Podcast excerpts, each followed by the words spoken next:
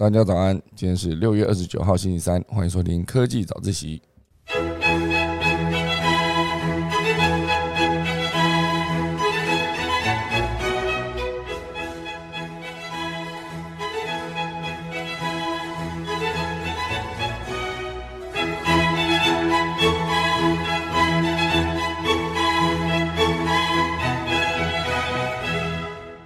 好的，今天科技早自习呢，要跟大家带来这个呃新书分享啊，其实也不能算新书了，这本书算是之前已经讲过蛮多次的啊，就是《讯号》这本书，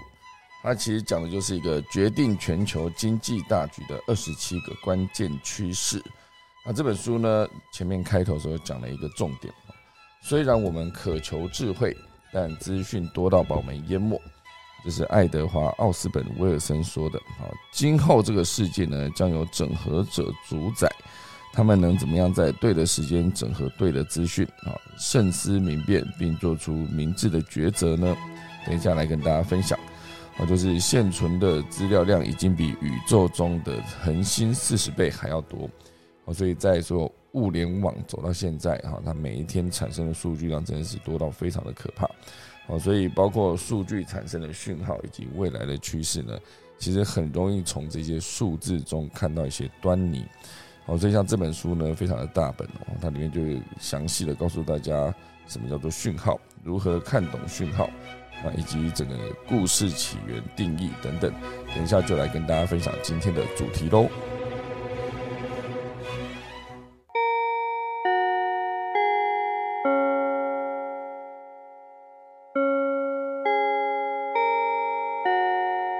今天的讯号这本书呢，好，其实它呃每一个单元啊都会有分成四个段落，好，比如说起源故事、定义讯号、解码讯号跟分析影响，好，其实简单讲就是这个讯号的来源哈，以及确定这个讯号的意义是什么。接下来呢就开始解构啊，就是这个讯号到底的实际的状况哈，或是呃背景资讯等等，最后就来分析这个讯号对这个世界带来的影响。那今天要讲的东西呢，算是这本书里面的目次二十三啊，就是人造肉的风潮这一个单元。哦，其实人造肉呢，在之前算是一个很多人都在讨论的议题。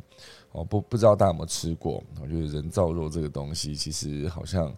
越来越进步之后呢，它应该是有点像真肉的质感。啊，就是以后有没有可能到了一个，它到底是人造肉还是真实的肉这件事情，连这件事情大家都分不清楚的状况呢？我其实我讲到人造肉，就会想到那个素食，有一些素食呢，它其实里面就做了很多的肉比如说我上去吃，它是一个用呃，我忘记是用什么做的，总之它做成是一个生鱼片，我觉得吃起来依然是一个豆腐的感觉哦，只是它那个做成的生鱼片，鲑鱼哦，鲑鱼生鱼片，它其实上面的橘色的纹路呢也是非常接近哦，哦，只是你。以为它是生鱼片的时候，你吃下去，哎，它好像是一个，好像有点像是在吃百叶豆腐的感觉哦。那时候吃起来感觉这样，然后很多的肉哦，就是，嗯，我不确定对于吃素的人来说，或者是为什么他们要吃肉的造型的素哈，还是它其实只是素食的餐厅呢，专专门给一些呃吃荤的人去吃哈。就是像上一次我去吃素食的餐厅，是因为。呃，生日的寿星呢，本身是一个素食者啊，所以就邀请大家来呃，跟他一起尝试一天的吃素的行程。当然素食的食物里面有很多就是蔬菜啊、水果这些直接装呃入菜哈，直接把它变成菜的其中一种。当然，对于我们这些吃肉的人来说呢，就是当然对我来说，我觉得吃菜是一个，我也自己还蛮喜欢吃菜的，因为是一个感觉助消化嘛。相对感觉比较健康哦，所以我自己在吃菜的时候，对我来说就是拿去烫就好，或是简单的炒一下。我觉得炒的过程中，其实你可以放一些蒜头啊什么的，它就可以爆香嘛，然后也味道也比较够。昨天我去吃一间叫做阿成鹅肉的店哦，不知道大家有没有吃过，它实在是有够好吃哦。我在结账的时候就看到他的那个结账台上面放了几罐哦几个罐子。然后仔细看，就是有呃，第一罐是两百块的一个鹅油，我就比较呃，里面都是鹅油这样，没有别的东西。当然还有另外一种，就是里面有一些红葱头，它就有点像是那个调料，哦，你可以直接拿来拌饭哦，里面有红葱头的口味，还有就是葱蒜啊油葱蒜的口味，然后还有一些就是鹅油的辣酱啊，这四罐，那我就感觉好像上面写哦，就是如果你拿这个鹅油拌饭酱哈，就是或者是鹅油的红葱头的版本，那个红葱头口味，或者鹅油的那个葱蒜口味。哦，直接拿来炒菜的时候，它就主打不需要放蒜头爆香，我就感觉很棒哦。你直接把那个鹅油倒进去，然后就开始炒菜就好了。就是你少了一道切蒜头，只为了拿来爆香的一个一个步骤，非常的省事。鹅油我有吃过拿来拌饭的时候，其实也是非常的好吃啊。就是就像呃有一些古早味的店，它里面会有一些猪油拌饭一样，直接拌，然后那个饭就会变得有一点好吃。好像不止一点啊，就是很好吃，好，所以鹅油拌饭也是同样的意意思，哈，好，所以总之呢，很多人在吃肉的过程中，哦，就是当你一旦走到吃素的时候，你这个肉该怎么办？或者是有些人是觉得我不想吃肉的原因，是因为呃，所谓不想杀生嘛，因为每个肉可能就是后面是牛或者羊或者鸡或者鸭等等，哦，所以最终呢，对大家来说，这个人造肉的出现，可能就真的是一个比较好的解决方案。因为他可能就是不用再担心说可能会有生命，因为这个人造肉呢，应该讲错，应该就是不用担心，因为有有些生命就不用担心，因为有人要吃肉而消失哈。所以今天就来跟大家分享这个人造肉啊，当然会从它前面的开头开始讲哦，就是人造肉之所以出现呢，一部分原因是因为全球的人口成长啊非常的多，以现阶段联合国的统计哦，二零二零年。全球人口七十七亿，我已经比我之前想象哦，每次提到全球人口就说哦，全球人口七十亿哦，不是，二零二零年根据联合国的统计呢，全球人口已经达到了七十七亿，而二零五零年，也就是三十年后，哇塞，人口整个达到了九十七亿，好，所以在接下来的三十年中，还会再增加二十亿的人口，好，所以当人口呃疯狂的增加。啊，整个地球的种植面积也没有增加的情况下，粮食短缺本身就是一个非常可预见的未来哦，粮食不够，好，所以大家会需要找寻新的替代方案。那包括另外一块就是食品安全啊，以及大家的价值观改变，或是更多人愿意尝试植物性的饮食啊，全部都是助长人造肉可能在之后会变得更普及的一个背后的原因。那这个原因的来源当然是并不是想做就做得到啊，所以食品科技的创新也非常的重要。而且它创新的概念就是把人造肉做出来之后，它其实还必须做出更多的选择多样化。哦，所以以植物制造为基础的新创公司哦，就叫做超越肉类哈 Beyond Meat 这间公司呢，就在二零一九年上市。而且它在挂牌首日的交易日，哈，就是台股价见红，所以得到非常多的那个肯定。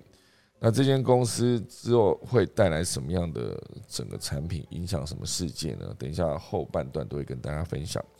好，再来跟大家聊聊，就是呃，会有人造肉的一个重要的原因，就是碳足迹，因为牛肉的碳足迹呢，比豆腐高上十五倍以上。哦，所以碳足迹的概念就是，你今天在养一头牛的时候，其实你就必须喂它吃饲料哈，不管是牧草还是玉米等等，全部都是养牛必备。当然，牛在养大的过程中，不管它呃的排泄物或是排放的牛牛牛屁嘛，就是养牛的过程中排放的废气非常的高，诶，是甲烷吗？好像是哦，有点忘记了。总之呢，这个碳足迹比够豆腐高上十五倍以上。加上这个牛肉在大量的，比如说我在这边养殖，然后直接嗯变成牛肉的产品，然后运送到各个国家，这中间全部都是碳足迹的存在。哦，所以要想要把这个部分改变呢，就必须可能人造肉是一个对的方向。当然还有另外一块是在讲不永续的供应链啊，以及考虑到动物的福祉啊，都有可能是人造肉出现的一个很重要的背景。当然，最后面一个他写到，就是不管是食品安全呢，还是消费者的健康意识抬头，全部都是造成人造肉现在的一个风潮的原因。因为百分之四十介于十八到三十岁的英国人，在饮食上面符合纯净饮食原则，哦，就是在讲健康意识抬头这件事。这资料来源呢是艾伦·迪金森跟呃普理查德，就关于纯净饮食的污点啊这本书，这个著作，二零一八年的著作。所以总之呢，聊了这么多，这些全部都是人造肉的出现的一个背景。现阶段，我们来跟大家聊聊肉类替代品在全球迅速普及开来之后，人造肉的风潮到底为什么因此而出现？好，这边有一个数据哦，全球肉类替代市场啊，一个呃，全球肉类替代品市场的预测，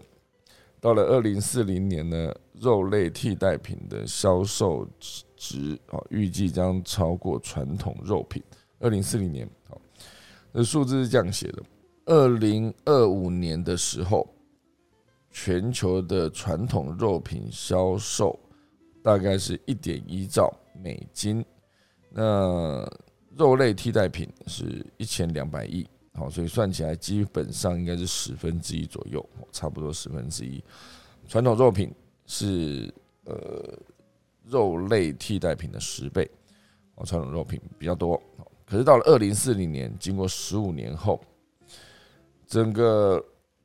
传统肉品变成七千两百亿，呃，肉类替代品变成一点一兆，好，所以基本上有了一个翻转，哦，就超过了传统肉品。我再说一次哦，二零二五年，呃，传统肉品是一点一兆，呃，肉类替代品是一千两百亿。到了二零四零年，传统肉品下降到七千两百亿，呃，肉类替代品是一千两百亿变成一点一兆。我觉得整个就是一个此消彼长，你就会知道说，如果接下来啊肉类替代品在全球呃普及开来之后，人造肉的广泛采用可以为人类跟地球带来好处，但是直接影响到就是传统的肉品业。好，这是来自科尼尔管理咨询公司二零二零年的一个资讯。哦，当然，以这个市场的比例啊，就是传统肉跟肉类替代品的比例此消彼长之后呢，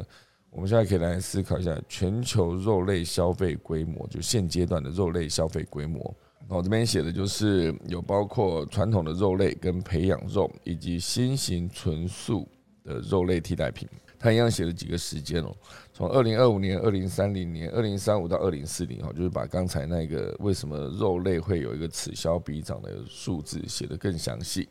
哦，就是二零二五年的时候呢，呃，整个肉类的市场哈，假如加起来是一点二兆，那呃，整个传统肉类是九十趴，那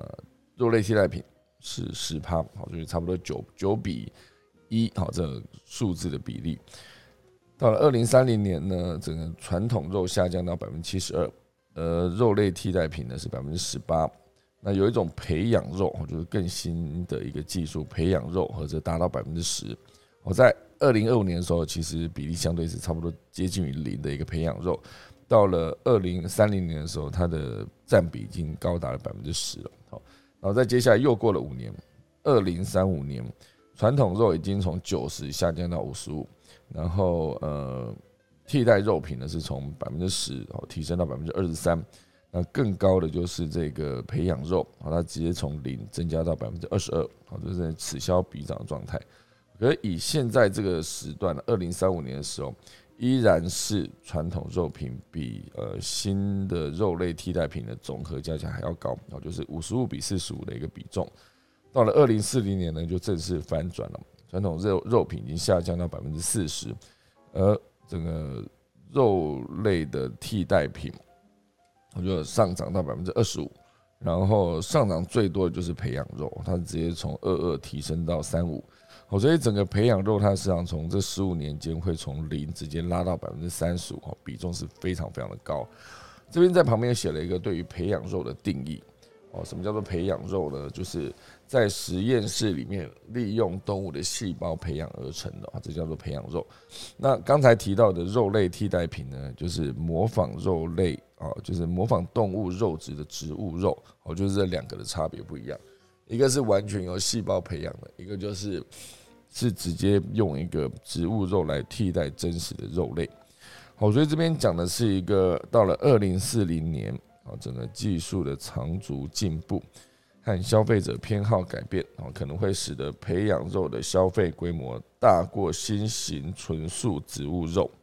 哦，这非常重要。二零四零年的时候，哦，所以尽管肉类消费量每年增加百分之三，但对传统肉品的需求估计呢每年下降大概也是百分之三，哦，所以整个传统肉品市场呢在二零二五年的比重百分之九十，啊，一路到二零四零年下降到百分之四十。这就是刚才一开始提到的，从二零二五年到二零四零年间，传统肉品跟新型的培养肉以及纯素的肉类替代品的一个比重，哦，就是此消彼长的状况。那这里面当然还有另外一则呃讯息是来自就是对蛋白质饮食的兴趣。我这边写的是从二零一六年以后呢，消费者对于替代蛋白质的兴趣激增啊。这边写的算是一个从二零零四年的一个数据啊，一路到二零一六年，资料来源是来自于 Google Trends，哦，就是一个 Google 的搜寻趋势，二零一九年做的统计，哦，就是它分成四个项目啊，包括纯素、哦素食、高蛋白以及不含乳制品，哦，就这几种。那整个比重上去是从二零零四年的时候，当然都是全部加总了，大概就是百分之四十左右，没有很高。可是到了二零零八年的时候，就慢慢的，就是素食跟高蛋白跟不含乳制品慢慢的增加，然后一路到二零一二年的时候，纯素已经高到一个几乎是素食的一倍，啊，没有到一倍啊，差不多就是百分之一百五十的概念。然后到二零一六年的时候，真的就激增了，突然间这个纯素的饮食已经暴增到整个 Google 搜寻列表里面，呃，最重要的一个热门的话题。就是纯素，而这中间呢，素食跟那个高蛋白以及不含乳制品呢，其实数值也会比二零一四年高上一些。而，可真真正正的纯素，它在二零一六年之后，就是真的变成一股风潮。我突然间那个搜寻的趋势直接往上飙涨，也，就代表说大家对于纯素这一个的需求已经有所提升。哦，所以这就是在讲那个，呃，从美国植物肉品市场总额来看。尽管美国在二零一七年到二零一九年间，哦，整体零售食品销售额仅有微幅成长百分之四，但是替代蛋白质成长却高达百分之三十八以上，哦，所以这种需求就反映在植物肉的销售，我觉得大家就会吃更多的植物肉。好，这就是来自美国植物肉市场总额一个资料来源是好食品研究中心二零二零年的统计。哦，所以这当然提到肉类替代品的市场啊，持续提升。第二段会跟大家聊到，就是对健康的影响，因为每日每份食用量对健康和环境也有所影响。我这边提到就是有几个重点哈，包括如果你要吃全谷类，或是全部都是谷物嘛哈，水果、蔬菜、坚果、豆类、马铃薯、精致谷物、鱼类、乳制品。蛋类和未加工的肉品，以及加工肉品，最后底下是写鸡肉、含糖饮料跟橄榄油等等，我它分成这几个类别。它这里面有一个图表，我觉得非常有趣哦。它就是每一个图都有点像雷达图，就分成好几个呃面向。好，包括左半边它写的是关于健康，哦，就是右半边写的是关于环境。哦，就是环境，它当然会要讨论说，这个会这个肉食会应该说这一种食物。会对这个地球造成什么样的影响？哦，以环境来说，就是会不会造成呃酸化以及优氧化，还有关于土地利用以及温室气体排放。这上面写的就是一个图表，雷达图里面越靠近中心呢，就代表说对环境的影响越小。所以呃，以右半边来看，哦，你今天如果真是面积很小的话，就代表说这个食物感觉对地球永续比较有帮助。那左半边呢？这个图表上面的雷达图的左半边就是写的关于健康，还有关于健康里面有呃，包括全面履行健康原则哦，讲错，全面履行道德原则，还有以及冠状动脉心脏疾病，还有关关关于大肠癌啊、糖尿病以及中风，就是越靠近中心呢，这个食物就越健康。好，所以这个图表我觉得非常的详细啊，就把所有的食物类别直接列出来，然后告诉你说。每一个食物对于环境的影响以及对于个人的影响，哦，如果说那个雷达图，一般来说雷达图就是越高越好嘛，感觉雷达图越高的话，就是像你今天有一个球员，哦，就假如说这一届的世界杯，大家去看，每一个球队都有球员列表，每个球员列表都可能有好几个数据哈，比如说他跑动的速度，然后射门的力道，然后比如说在场上的跑位的智慧，哦，以及团队加成，或是关于防守、关于进攻，都有好几个能力，都可以直接变成一个雷达图。每一个雷达图的存在都是整个面积越大越好，就代表说哇，这个全能的非常非常全能的球员。好，比如说如果以棒球来看，我在大谷翔平，他就必须列出两个圈圈。我觉得他的投手圈圈里面可能是包括他的球速，包括他的控球，然后以及他的临场反应等等啊，全部都是一个他的投手数值的一个展现。那越高的话，就代表说这个球员越厉害。那如果说当他是打者的时候，就可以。呃，打击的挥棒速度，然后以及选球的精准程度，或者他在跑垒的速度，或者他在执行短打这种战术上面执行的成功率等等哦，全部都是判断一个球员是否为一个优秀球员的一个雷达图。如果他的面积越大，那代表说他真的是可能是打跑手都是三拍子的球员。人家讲三拍子，就是这三个领域他都非常厉害。好，可是把这个图呢拉到健康这一组来看。它反而会需要它是越接近中心越好，所以我们这边看了非常多哈，比如说谷呃谷物谷类这种，对于环境的影响呢相对比较小，哦，可是对于健康来说，它的影响是比较大一些，包括水果其实也是哦，慢慢你就看到蔬菜哈，可是真正影响更大就是坚果，哦，坚果的用水量取决于形态跟该区域可取用的状况，哦，所以坚果的影响已经稍微大了一些。而，豆类哦，豆类就变成说，呃，它是一个整个拉起来来看哦，它是呃，对于健康的影响相对比较大一些。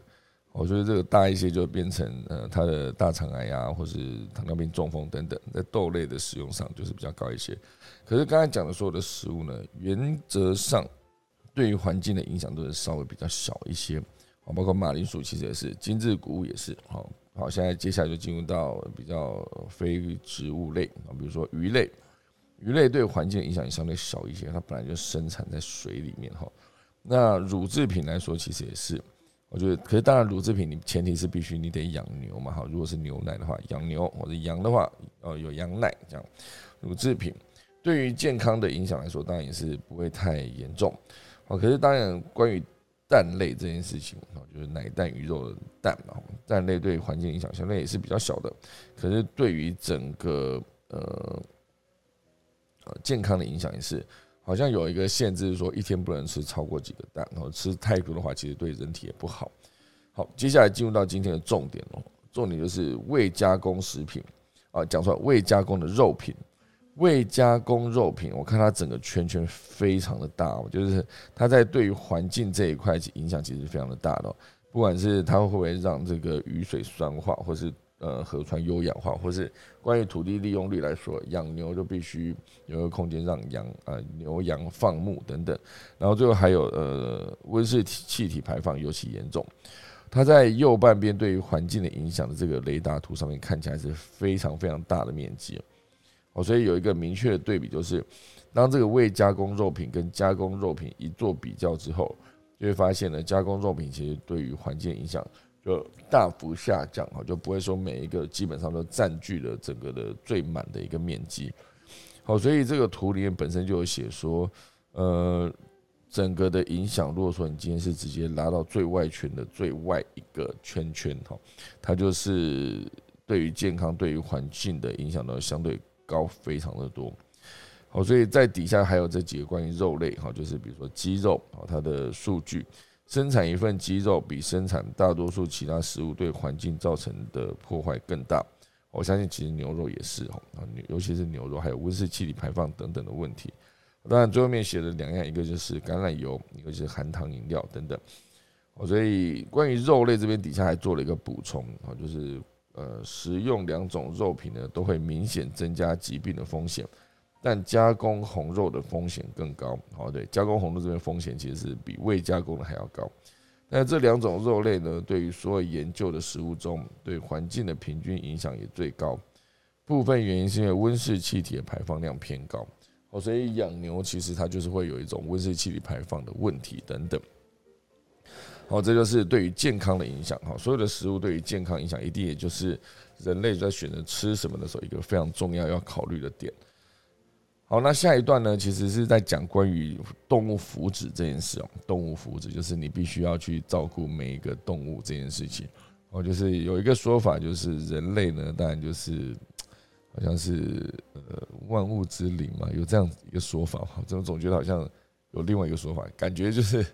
人类算是这个世界上呢，呃，就是食物链顶端的一个存在。好，所以就可以去吃其他的动物嘛，哈。所以这边提到的动物福祉，主要就是在讲，二零一八年呢，因为产制肉品而被杀死的动物总数，哦，牛有三点零二亿，羊有四点七九亿，哦哦哦，山羊跟羊哈，山羊是四点七九，哦，羊是五点七四，猪好，猪最多，猪有十五亿，鸡鸡更多，六百九十亿，哈。所以为了生产食物的肉，牛羊鸡猪哈，羊还包括山羊等等，这两个加起来，所以如果真的是山羊跟羊加起来，它应该也是一个十亿左右的数字，十点多亿。哦，就是跟猪的十五亿和鸡的六百九十亿比起来，鸡当然还是更多的。可是当然，对于鸡跟猪比起来呢，一头猪跟一只鸡，它的肉量、重量哈，观看光看肉量的重量比较，其实就差非常的多。所以鸡肉就是一只。呃，就我最近常常在买盐水鸡哦，所以就会看到那一个盐水鸡店里面，它就是会有一个一半的鸡在那边，你可以一次叫半只，或是你要叫整只鸡的话，它就给你两个半只。我觉得那种已经算是烫好的鸡肉，然后就开始把你剪开，就开始剪剪剪，然后剪到完全去骨，然后再加上一些其他的食材，然后最后再加上呃胡椒，然后香油，然后葱蒜，然后这些加去拌一拌，哦，非常好吃哈。一直在研究最近的盐水鸡该怎么做，哦，所以总之呢，这边提到了动物福祉这件事情，就是人类必须因应要生产食物而要杀死的动物数量其实非常的高，好，所以如果说真的要深入了解土地使用情况的话，要增加植物性饮食，哈，就是必须饲养的牲畜要让它减少，那么腾出的土地呢，将可以用作其他的用途。我这边以美国当例子，美国呢目前有超过一点二七亿英亩哈，大概就是五十万平方公里的大小，这些土地是用于饲养牲畜啊，大约相当于整个加州的面积，就是饲养牲畜的面积，其实呃，在整个美国的占比来说，好像没有想象中那么大，好，所以这个是土地使用的状况。当然，最后面这边有提到说，整个肉品市场的大混战。我觉得肉品公司的动物产品收入，我这边列出了几个全世界的肉品收入最高的几间公司，好，比如说最高的就是和美尔和美尔食品公司，呃，还有泰森食品还有，JBS 肉品加工公司，还有皮尔格林普拉德公司，还有桑德森饲养厂公司，最后还有一个是帕丘可这几间。哦，总共一二三四五六，这六间公司，它的市值跟它的动物产品收入其实比重都非常的高。以一个二零一九年的数据来看，哦，最大的一间和美尔食品公司呢，它的整个市值是二二六亿美元。然后，呃，当二零一六年的时候，它的动物产品收入占它的百分之六十七，哦，非常的高。那第二大的泰森呢，它的市值是二零六亿美元，哦，已经比前面的少了二十亿啊，二零六六亿美元，可是还是非常的大，就感觉市场两个两大巨头，接下来还有第三名之后，所以整个二零一六年的动物产品呢，在泰森食品里面占比更高，百分之八十二，然后接下来第三名的 JBS 肉品加工公司，它的市值呢是八十七亿，肉的动物产品收入是百分之六十九。那第四名的皮尔格林普拉德呢？它其实整个市值是四十一亿，哦，然后整个的动物产品收入占它的比重是百分之九十四，哦，所以第五名的整个桑德森饲养场公司是呃市值二十四亿，然后动物产品收入高达百分之百，哦，所以可以说这个饲养厂公司呢，它其实所有生产的产品全部都是动物产品。那当然，最后一个是帕丘可这个家禽加工公司，它就是一个市值二十一亿，然后二零一六年的动物产品收入呢是百分之七十八，好这么多，好，所以这其中这几间肉品的公司呢，都已经投资替代蛋白新创公司跟新品开发，蓄势待发，要加入这个植物肉或是人造肉的一个战战场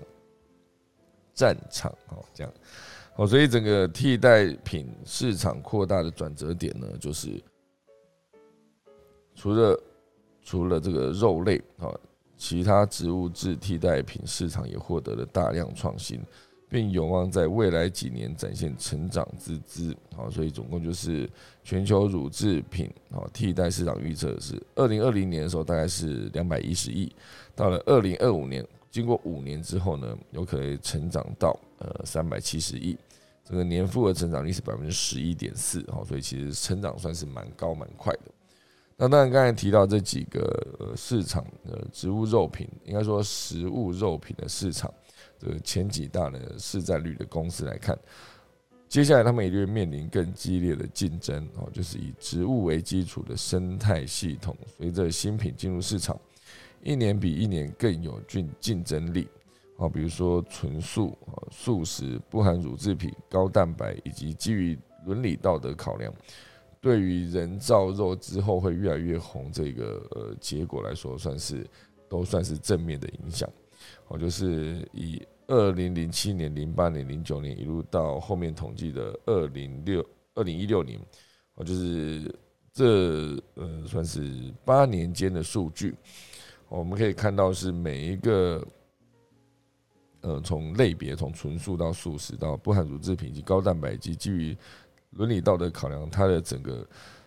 几个讨论的重点哦，到最后会反映出来的整个新产品，我觉得这几个新产品在二零零七年其实非常的低哦，大概就是大概一千个左右哦，非常的少。那到了二零一六年的时候，可能会高达就是四千以上，那基本上已经快到六千哦，就是整个市场的新品持续进入市场，也不是呃。植物为基础的生态系统的产品哦，持续进入市场，而且一年比一年更有竞争力哦，所以也看出来，接下来完全这是一个对于人造肉发展非常好的一个空间，非常好的一个市场背景。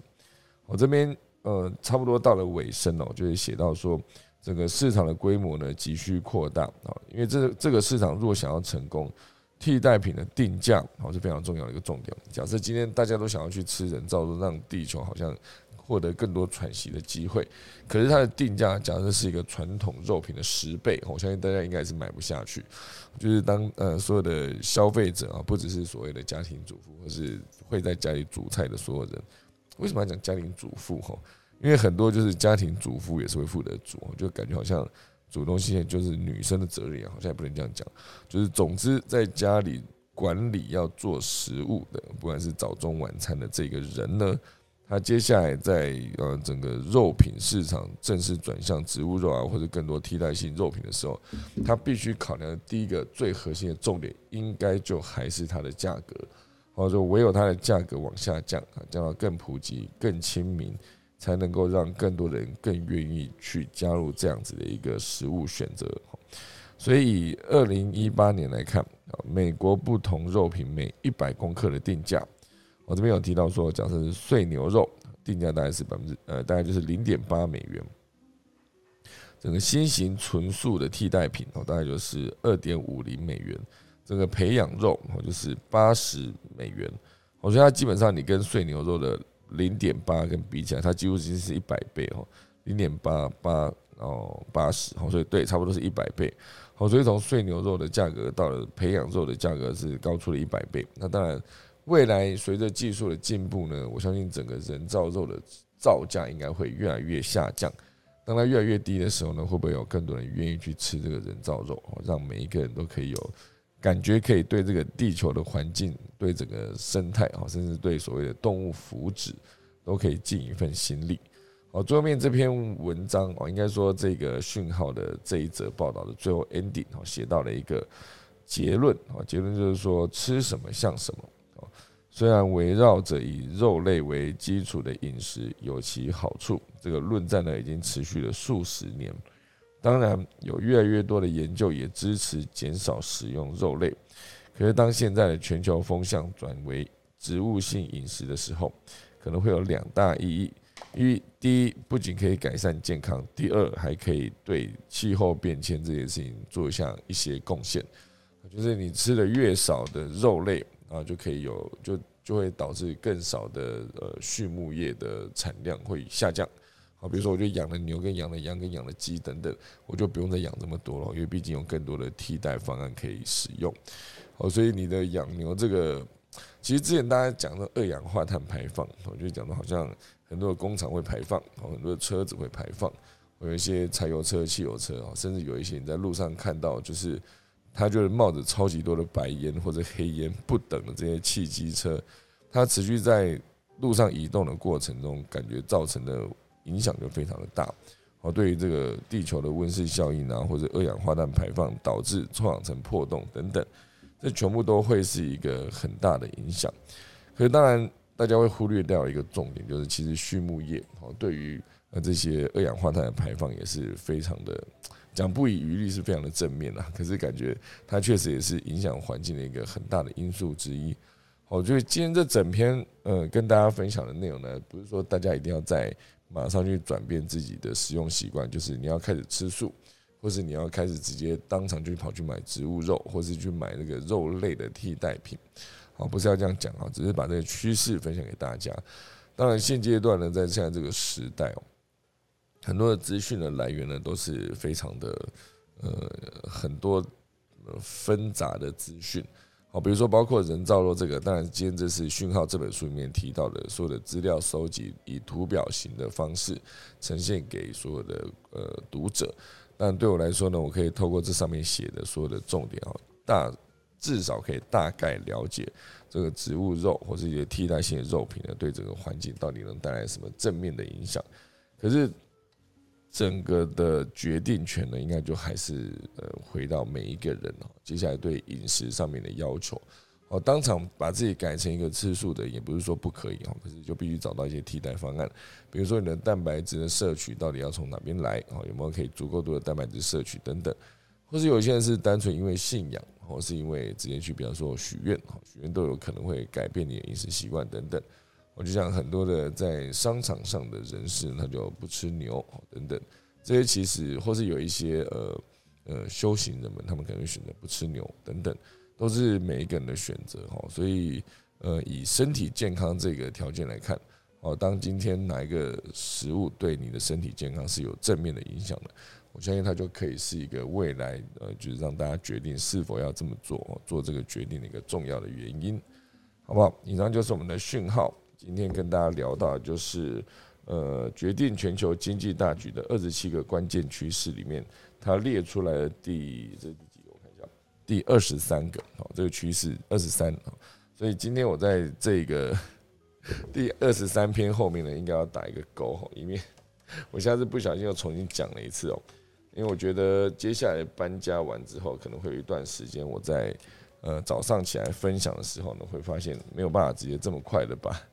把我的你说搬到新的地方啊，也不是说搬到新的地方，就是我办公室之后做完调整之后，我势必得要有一个建制期哈，就整理完我的办公室的配置，不然我是没有办法直接做录音这个工作的哈。明天搬家感觉也是比较难的，可是无论如何，第三呃，应该说第一周年哦，虽然它是二五四级，不是二六零级哦，可是再怎么样，它就是去年的六三零是一个呃开始做科技早起的第一天。哦，现在竟然已经做满了一整年哦，就是 到明年基本上已经可以算是第二年的再次开始新的出发哦，完全非常棒哈！六三零是一个搬家到新的地方，然后也是一个科技早自习第二周年的第一天哈，就是新年伊始，好像有这个说法吧？可能会需要做出更多的一些变化啊，以免对所有的消费者来说呢，应该说对于所有的听众来说，就是这个节目一成不变哦，感觉是不 OK 的。然后每一天早上呢，就拖拖拉拉，好不好？今天是拖到十几分才开始哈。那我们准时在五十五分开房间哦，就是跟大家聊天这个盛况啊，不在，很长就是超过六七点才开房。好，虽然我每天写的是七点到八点，可是这呃短短的几分钟还是会造成大家的等待，还是不是很好意思，我跟大家说一声抱歉，好不好？好了，今天还是跟大家分享一下农民历好了，因为现在时间也来到五十九分了，就是如果要改讲农民历的话，我诶诶，农民历找不到，可恶！啊，五十九分了，眼看时间就来不及了哈，赶快把农民历按出来哈。这是一个，今天是二零二二年的六月二十九号，礼拜三，农历的六月初一，哇，是新的一个呃农历月。今天宜开市交易、立券纳财、开池、开测、结网、祭祀、修造、动土、安床、放水、经络、破土、祭祭嫁娶、迁徙、安门、做灶、栽种。哎，今天祭迁徙啊！我看下明天到底能不能搬家？我看一下，明天明天哎，明天也祭迁徙，可恶啊！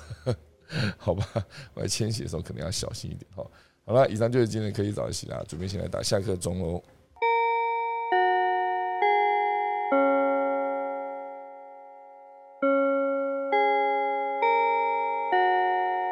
好的，今天就谢谢大家来收听啦。然后我们来看有什么人想，有没有什么人想要分享？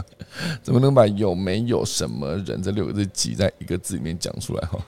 好，我们看郭巴比在现场啊，林凯老师也在现场。郭巴比，你要跟大家说什么呢？即将一周年快乐哦，没有错，我跟你讲哈，郭巴比也是在去年这时候好像就已经，哎，去年这时候你有加入这个讨论的话题吗？那时候还没有动物消化这种东西的。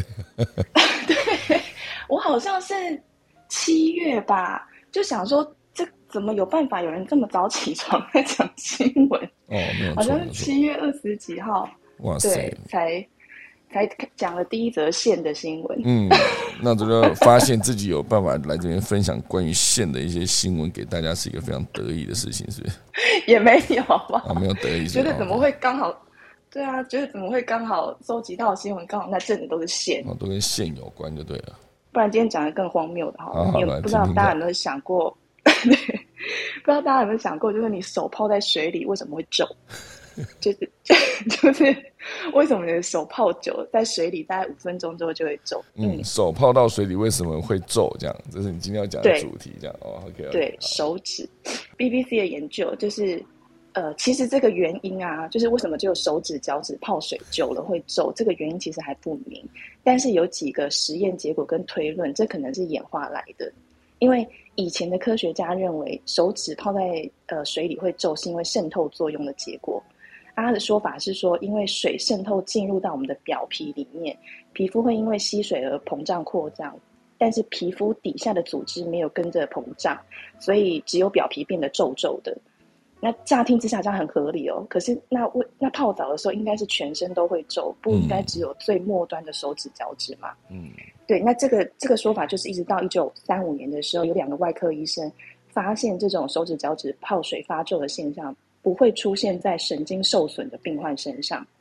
像是他们经手的呃有有个病患他是三只手指头的神经受损就没有感觉，嗯，所以当他手湿掉的时候，只有另外两只手指。会出现皱褶，嗯，那没有感觉的那三只手指还是非常的平滑，哦，真的，那才发现，嗯，才发现这个不是单纯水渗透的原因，而是神经系统对潮湿环境的反应。就是说，我们的神经系统下达了指令，就是收缩皮肤底下的血管，造成表皮起皱。那这个说法到二零零三年的时候，当时在新加坡国立大学医院的神经研究学者，他们就再进一步测试，他们使用了一种局部麻醉的药膏。就是让参与研究的志愿者手手指的血管暂时收缩，发现手指就是也会就是浸泡水，就是会跟浸泡水一样产生皱褶。嗯，所以表示跟神经有关。那可是目前大部分的学者的共识就是，呃，因为潮湿变皱的手，是因为呃人类的祖先可能在潮湿的环境当中。抓鱼啊，采集食物要使摩擦力增加，就是增加它的抓握力。然后脚趾的话，就是为了提升抓地力，可以在湿地上行走更平稳，就是跟轮胎的胎纹一样。不过这些说法就是目前还是有争议的。那文章当中也有提到，就是要继续探讨的项目，像是他们做了很多实验，有女生的泡水后起皱的速度比男生慢，嗯，然后还有泡在盐水里面比泡在淡水里面需要更长的时间才会起皱。嗯，然后暂时那但是就是暂时可以确定这个起皱的现象，可以观察身体的健康状况啦。因为通常刚刚有说过，就是泡水五分钟之后就会开始手指就会皱皱的，或是天气比较潮湿，大家可以注意观察一下，你的手指上面也会有一点点一一点皱纹。嗯可是患有皮肤病的人，他需要泡在水里更长的时间才可以形成皱纹，或是糖尿病的患者，他泡水之后手指出现的皱纹会很少。嗯，所以如果今天大家泡水之后看到手指超皱的话，应该可以算是喜事。哦，有有兴趣的朋友可以搜寻 BBC 放在 Future 专栏的报道，嗯以上跟大家分享。嗯，哦，所以原来是这个原因哦，我之前都没有想过哎，就是感觉手泡那边会皱，哎，就皱啊，就然后呢一下就好了，也不会痛，对对，哦，所以对啊，可是不是就是有人说，哎，就不要泡太久，这样就以为皱的时候就表示是泡水太久才会皱。嗯对，其实没有，它是神经系统的一个反应，这样。嗯，哇，好有趣哦！哦，你不讲我还真的不知道。我觉得大部分时间在郭巴比讲完之后，后面有对加这句，哎，你不讲我还真的不知道。这种从 动物开始，然后到一路的所谓科科技新知或者新发现，哦，非常适合我们科技早自习的精神了，好不好？有点新发现哦，感谢郭巴比哦提供的一个为什么泡水手指会皱哦这一个消息哦，谢谢他。好，好，接下来我们来看看还有谁呢？哦连凯老师有什么想要跟大家分享的吗？哎，老师在不呃，在？好，秀导找好啊到找到也也祝我们这个一周年快乐哦。嗯，好，的，明天要再祝一次哦。显然今天是先祝，明天再祝，好吧？就是 对，OK OK OK。不过就像那个芭比刚刚讲的这个观念哈，有好多好多的资讯是我们过去可能不是很熟悉了解，或者是一知半解。嗯，好那像刚刚秀导讲到的那个里面的整个内容主轴，大概都都围绕在人造肉的这个概念嘛。哦，嗯对，那这个部分，呃，我突然就想到，就是说这些讯息，哦，对我们很多人来讲的话，就是都是一知半解，甚至是完全不了解。那我回到我们当时的大概五十多年前哦，五十多年前那个时候那个时空背景，讲的告诉大家就是说母乳不好，哦，配方奶才好，哦，那是五十多年前哦。然后在那个时代还是黑白电视的时代，哦，然后有这样的一个讯息传播出来的时候，你知道那对大家的影响有多大？嗯，就有很多妈妈们就没有亲自喂母乳，嗯而去改用配方奶，嗯，因为广告告诉我们这个哦观念。嗯那我们现在的人，哦，你回头去听这个五十多年前的讯息，你会觉得很荒谬。嗯，好、对，那当然现在都很很很清楚了。那这是一个案例哦，你回头再去听，大概在四十年前左右吧，那个时候开始告诉大家，哦，你胆固醇太高，所以不好。哇，那个时候开始降胆固醇的东西就很多，嗯，然后为了在饮食上面避免胆胆固醇升高的一些食疗的建议就非常的多。嗯就像刚刚秀导也提到说，哎，好像有人讲说蛋不能吃太多，对不对？对这个观念当初就是从胆固醇的这个误解开始出现。哦，对，那是四十年前的讯息，大家也信以为真。那后来呢？最近的三十年、二十年，慢慢的变成什么？变成说，哦，胆固醇还有分好的胆固醇跟坏的胆固醇，嗯 就开始在修正。你有没有发现他在修正他的说法？嗯，哦，有好的跟坏的。然后到了最近几年呢，他又告诉你说什么？哦，坏的胆固醇也是需要的。嗯那你这样不是四十多年前你在骗我们吗？嗯，广告，嗯对，所以有的时候我们在了解这些讯息的时候，会发现时间一长了之后，慢慢的有些事情会慢慢被人家发掘出来。那刚刚讲到的，就人造的这个概念，我相信我们现在大部分的年轻朋友都知道，人造的东西到底好不好？嗯如果有天然的东西跟人造的东西让你做选择的时候，你可能会选择什么？当然这是一个选项嗯哦。我们我们不做标准答案的对或错的这样的一个一个一个论论证啊哦。嗯那回头我们再呃提出的一个观念是哦，呃我自己有一个研究就是营养医学的朋友哦，他是做生化科技的，他那时候就问我说，哎、你有没有吃过维他命 C 锭？嗯，我说有啊有啊，当然有吃过啊。他说，那你吃过了维他命 C 锭之后，你的尿尿颜色是什么颜色？我说会变得很黄啊。他说对，那那个是不是维他命 C 呢？是啊，没有错啊，它是维他命 C。嗯可是我们如果是从天然的水果，好比说是柠檬啊，或是其他的哦维他命 C 很高的这些水果，嗯。我们去摄取维他命 C 的时候，你尿尿出来会是黄色的吗？嗯，绝对不，会，嗯。对，一定是透明无色的。嗯。那同样是维他命 C，一个是天然的维他命 C，一个是人造的维他命 C。嗯。那吃过经过人体的这个我们讲免疫系统在做做这些维他命 C 的辨识的时候，他会发现，哎，这个人造的东西是什么？不对，这个怪怪的，就直接把它排掉。所以我们的尿尿变成是很黄很黄的维他命 C 的颜色，但是它也是维他命 C 哦，这个在成分上完全一样是维他命 C，但是天然的跟人造的，经过人体的这个吸收之后，天然的吸收，人造的全部排掉。嗯，所以他那时候在跟我讲这个观念的时候，哎，我吓一跳，然后他就回头说，你可以想想看，以前很多人吃的，呃，就是类似像我们讲的加工食品，啊，像呃。三三呃五六十年前的香肠，哦，那个时候那个时候都是土法哦，都是古法去制造的，它不会有什么东西呃乱乱添加。但是现在可能会因为它为了要增加它的保存期限，它会有一些添加物。那大家也都知道，那些添加物吃多了对人体其实是不好的。嗯，所以从这个角度去思考，大家可以比较容易明白，就是说像现在为什么基因改造，大家常常会想知道说。哦，基因改造是为了我们的粮食要能够更加的充足，但是基因改造大家也都知道，说如果你吃太多基因改造的，那对身体是好还是不好？这大家应该也都有一个基本的共识。嗯，所以为什么我们像外面的豆浆店，很多都会告诉你说，哎，我这个豆浆是非基因改造的，为什么还要强调非基因改造？嗯，然后呃，在我们的小麦啊，小麦，因为大部分全球吃小麦的人口比较多嘛，哈。小麦本身他们的基基改的状况，我听之前有一个就是医生哦，不晓得是那个陈俊旭医生还是另外一个刘刘一鸣医师，他们讲到的就是说，这个小麦的基因就是我们的染色体，小麦的染色体好像从十几条染色体，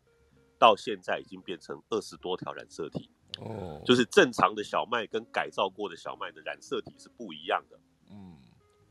那这些东西到底吃了吃久了之后，对人体产生是什么样的状况？那当然，现在从饮食的这个部分的角度，我们去做思考，也都能够知道，就是说，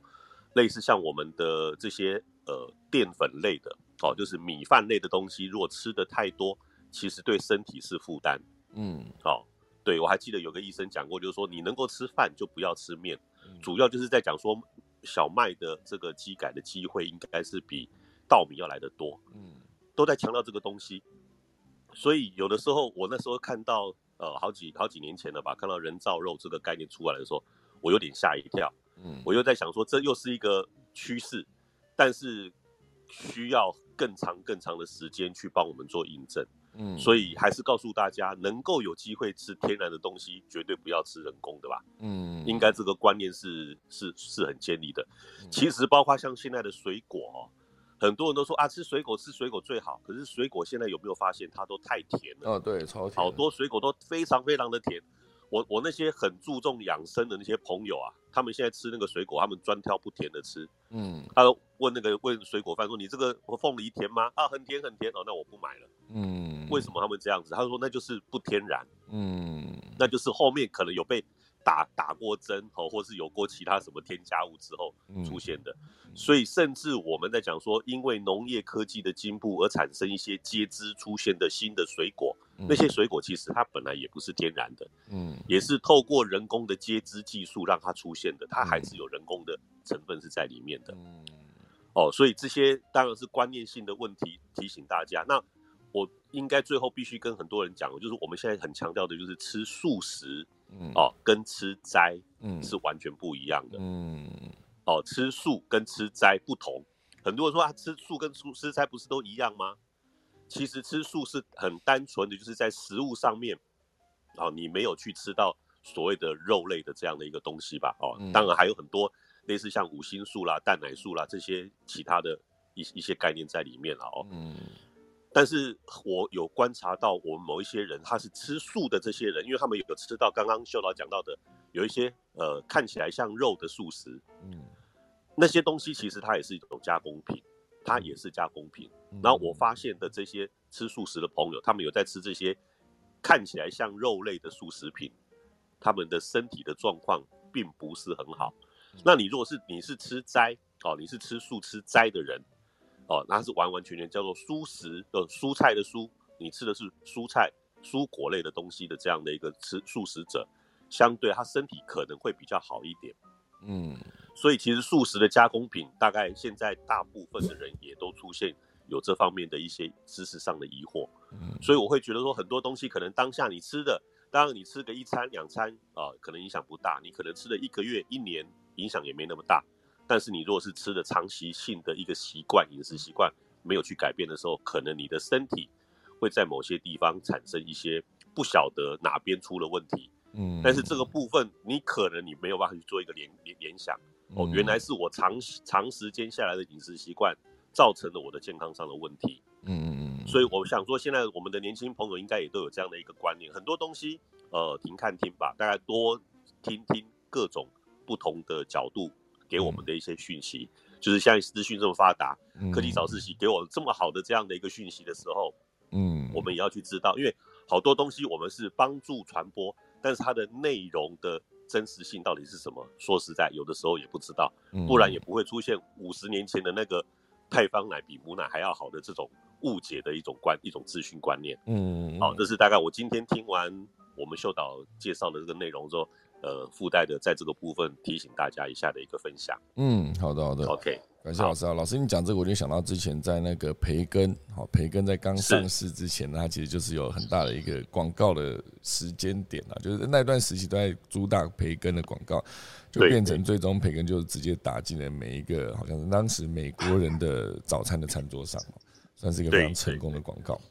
对，那它其实也是加工品啊。对对对对对对对，对呀、哦 包括那个什么德式香肠嘛，那个热狗大亨那个，那个也都是加工食品，嗯，其实很好吃啊。我以前很非常非常爱吃这些东西，嗯，没但是都听了我的一些朋友就讲说，哎，人工的东西你要注意一下。嗯我们当然就减少吃，因为好吃的东西我们还是会想去吃试试看。嗯，就就像大家现在夏天到了，啊，冰品的东西大家都知道不好，嗯可是真的很热，你会不会想要去吃冰？还是会啊。嗯你明知道它不好，可是你还是会有那个冲动啊，嗯吃个一次吧，吃个两次吧，没关系。但是相对的，其实像现在大家真的回不去的是什么？是用电。嗯大家现在叫你哎、不要用电，为了保护地球不要用电，几个人做得到？我说我们自己都做不到了，我们怎么可能还去要求人家这么做？嗯但是你知道发电这这件事情会造成多大的污染？这大家都知道啊。嗯对啊，可是能不能去改变自己的生活习惯，要去救地球？嗯，有的时候好像我们也只是只是呃变成沉默的一群嗯哦，要不然到叫大家回到那个点蜡烛的时代也不太可能了。嗯，对，所以只能尽自己的力量去尽量我们能够做到的多少是多少，大概就是这样子的一个概念。OK 对 OK，是好的，感谢老师，好不好？我们今天那个呃 r u n c h 上面有蛮多的讨论啊，当然有人恭喜一周年，然后呃还有提到就是呃 Jordan 有提到之前每天经手数百只鸡，好，所以这算是他的工作。那 EBN 成小成为妈妈也说感谢团队一年的陪伴，好。然后现在提到鸡的价格已经往下跌了，因为疫情高价因素已经降低了，哈。然后也有人提到说要去泡水，看看手是不是真的就是 会会起皱哈，因为刚刚才跟芭比分享嘛哈。然后有呃，Jordan 也提到说，为什么鸡酒卤久了会变大？哈，这是蛮有趣的。人造维他命 C 哦，感觉好像我吃维他命 B 群的时候会变成呃尿确实颜色会变黄，这是真的状况是这样。维他命 C 好像不会哦，这跟索尼克提到也蛮接近的。那 Aaron 有提到说一个说法很奇妙，忘记讲是哪一个，育种接枝跟基因改造是不一样的。哦，接枝其实有机会改变那个水果哦，就是确实我认识一些种水果的朋友们哦，他们也会用到一些接枝或是简单的基因改良，然后去让它的水果产品变得更优质。哦，那最后 Jordan 提到说，接枝有的是会有有体细胞嵌合以及相关的基因改变哦，基转改变哦，基因转。也是那个鸡吗？不是，好，所以总之呢，这是一个未来的食物，很多都会有呃经过一些改造或者加工，大家可以仔细思考一下，你在吃任何的食物的时候，可以做一个好的选择，好不好？来当做今天整个这一集人造肉哈讯号影响全球经济大局的二十七个关键趋势的第二十三个的讯号啊，跟大家分享的一个重点。那我就准备来打下个钟喽。